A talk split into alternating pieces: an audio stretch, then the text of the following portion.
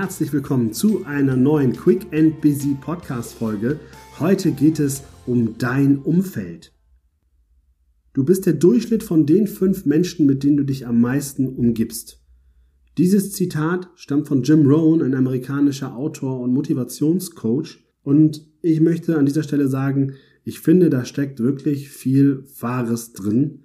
Denn ich habe an meinem eigenen Leib erfahren, was es bedeutet, die richtigen oder auch die falschen Menschen in meinem Umfeld zu haben. Als Schüler ging es mir zum Beispiel so, dass ich gerne Zeit verbracht habe mit Menschen, die ähnlich wie ich zu dem Zeitpunkt noch nicht so ein ganz klares Ziel vor Augen hatten und Schule eher als Kann-Option gesehen haben und nicht als Muss-Option. Das führte natürlich dazu, dass wir bei schönem Wetter uns eher gegenseitig dazu inspiriert haben, doch die letzten vier Stunden am Badesee zu verbringen und nicht im Unterricht in der Schule. Da bin ich heute bestimmt nicht stolz darauf. Zu dem Zeitpunkt aber hatte ich für mich keine bessere Alternative gesehen und mein Umfeld mit Menschen, die trotz allem natürlich super nett waren und die ich auch zum Teil bis heute noch schätze, aber es waren tatsächlich Menschen, die jetzt nicht dazu geführt haben, dass ich mich um beruflichen oder persönlichen Erfolg gekümmert habe. Was ich damit sagen möchte ist, wir sollten uns immer wieder mal die Frage stellen, mit wem verbringe ich wie viel Zeit? Wer ist in meinem Umfeld und wie ticken die Menschen, mit denen ich Zeit verbringe? Oder wie ich es auch gerne zu sagen pflege, wem schenkst du eigentlich deine Zeit? Weil deine Zeit ist etwas sehr Wertvolles und deshalb betrachte sie doch als Geschenk und überlege dir immer, wer hat dieses Geschenk tatsächlich auch verdient. Natürlich haben wir nicht immer die Wahl. Unsere Arbeitskollegen haben wir uns oft nicht ausgesucht, unsere Familie schon gar nicht. Und da ist es natürlich oft eine Herausforderung, da dann auch zu sagen, naja, ich möchte jetzt weniger Zeit mit den Menschen verbringen, weil wir vielleicht gar nicht diese Wahl haben. An dieser Stelle ist es mir wichtig, dass du klar hast, du kannst schon viel mehr wählen, als du denkst. Natürlich kannst du deinen Chef nicht ignorieren, du kannst auch deine Familie jetzt nicht komplett verlassen, darum geht's aber auch gar nicht, sondern in dem Moment, wo du frei nach dem Motto x plus 1 mal dir die Frage stellst, wem kannst du vielleicht ein paar Minuten deiner Zeit entziehen und wem sie eher zuschustern, damit es dir damit besser geht. Sprich, es geht gar nicht darum, gleich rigoros Kontakte abzubrechen, weil mit einigen von den Leuten, von denen ich eben aus meiner Schulzeit erzählt habe, habe ich bis heute auch noch einen sehr engen Kontakt. Und trotzdem ist aus mir ja doch noch was geworden, ne? Siehe da. Also deswegen, es geht eher darum zu gucken, wie schaffst du das in kleinen Schritten, auch hier dir das richtige Umfeld zu suchen. An dieser Stelle nochmal auch der Hinweis, wenn deine Freunde zu dir sagen, bleib wie du bist, dann ist das für mich immer grausam, weil das Letzte, was ich möchte, ist, so zu bleiben, wie ich bin. Weil ich möchte in fünf Jahren nicht genauso sein wie jetzt. Ich möchte in zehn Jahren nicht so sein wie vor zehn Jahren. Ich möchte auch jetzt nicht so sein, wie ich mit 16 gewesen bin. Das wäre, ehrlich gesagt, sogar katastrophal. Im Gegensatz dazu wäre es natürlich super, wenn ich mich verändern darf. Das heißt, Veränderung ist hier doch eher was Positives. Ich sehe es als was Gutes an, wenn ich wachse, wenn ich auch lerne und natürlich dadurch auch sich mein Verhalten verändert. Was nicht heißen soll, dass ich nicht auch immer noch die gleichen Menschen gern haben darf, dass ich auch immer noch Beständigkeit in meinem Leben habe, ohne dass es aber bedeutet, dass ich immer so bleiben muss, wie ich mal war.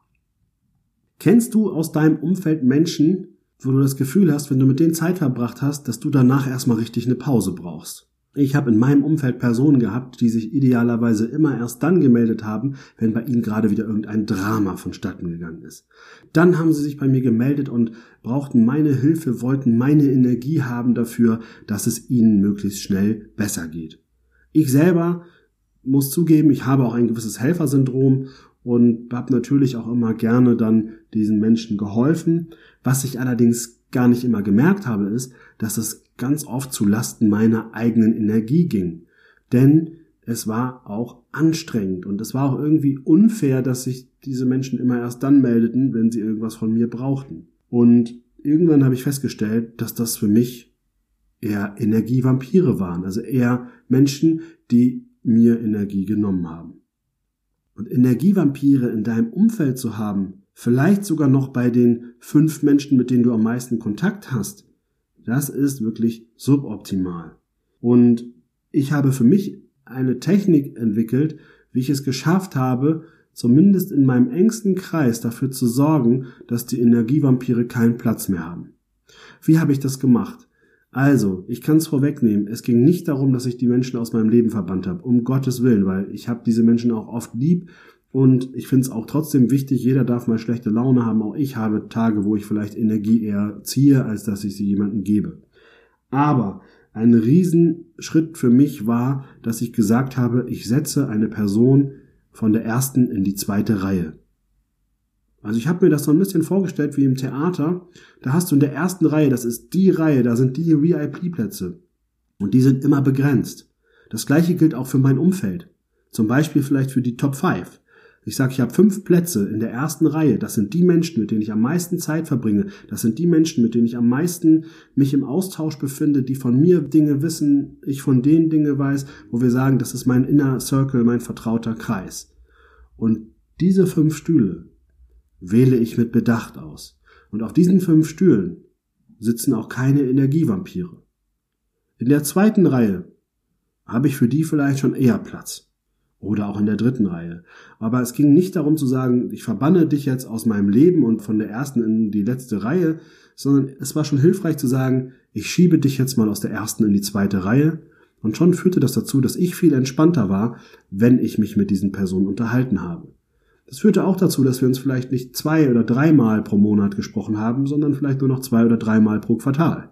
Aber auch das war für beide Seiten völlig in Ordnung und ehrlich gesagt geht es ja auch nicht um die Häufigkeit, wie oft man Kontakt hat, sondern es geht immer um die Qualität des Kontaktes mit deinem Umfeld. Auch hier habe ich durch den Jakobsweg sehr viel lernen dürfen, weil ich dort festgestellt habe, dass Qualitätszeit was ganz Feines ist. Das Qualitätszeit bedeutet, sich mit einem Menschen intensiv richtig deep zu unterhalten. Das ist etwas Tolles. Dazu muss ich nicht mal lange befreundet sein mit Menschen. Auf dem Jakobsweg kannte ich die Menschen teilweise erst ein paar Stunden.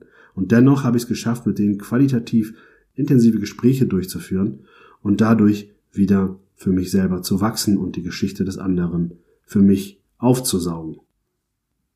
Abschließend bleibt mir dann natürlich noch zu sagen, dass es natürlich auch mal Zeiten gibt, wo es Menschen aus deiner ersten Reihe trotzdem mal nicht so gut geht, wo sie deine Energie brauchen.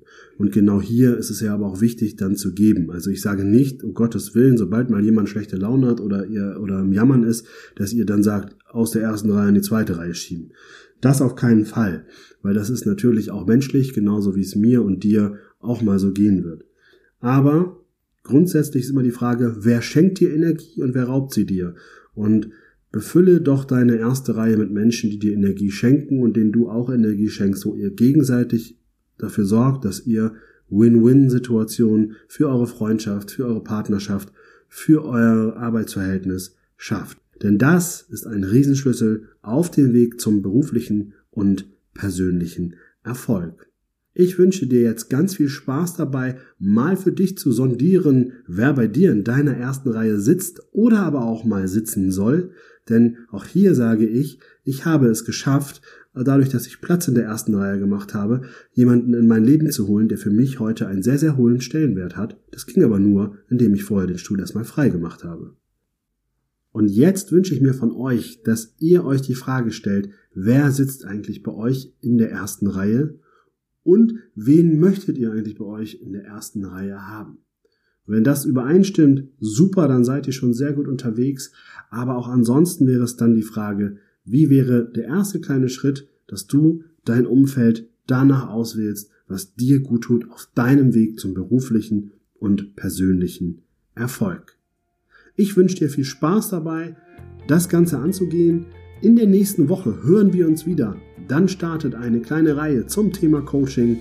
Sei gespannt, ich freue mich drauf. Bis dahin, alles Liebe, dein René.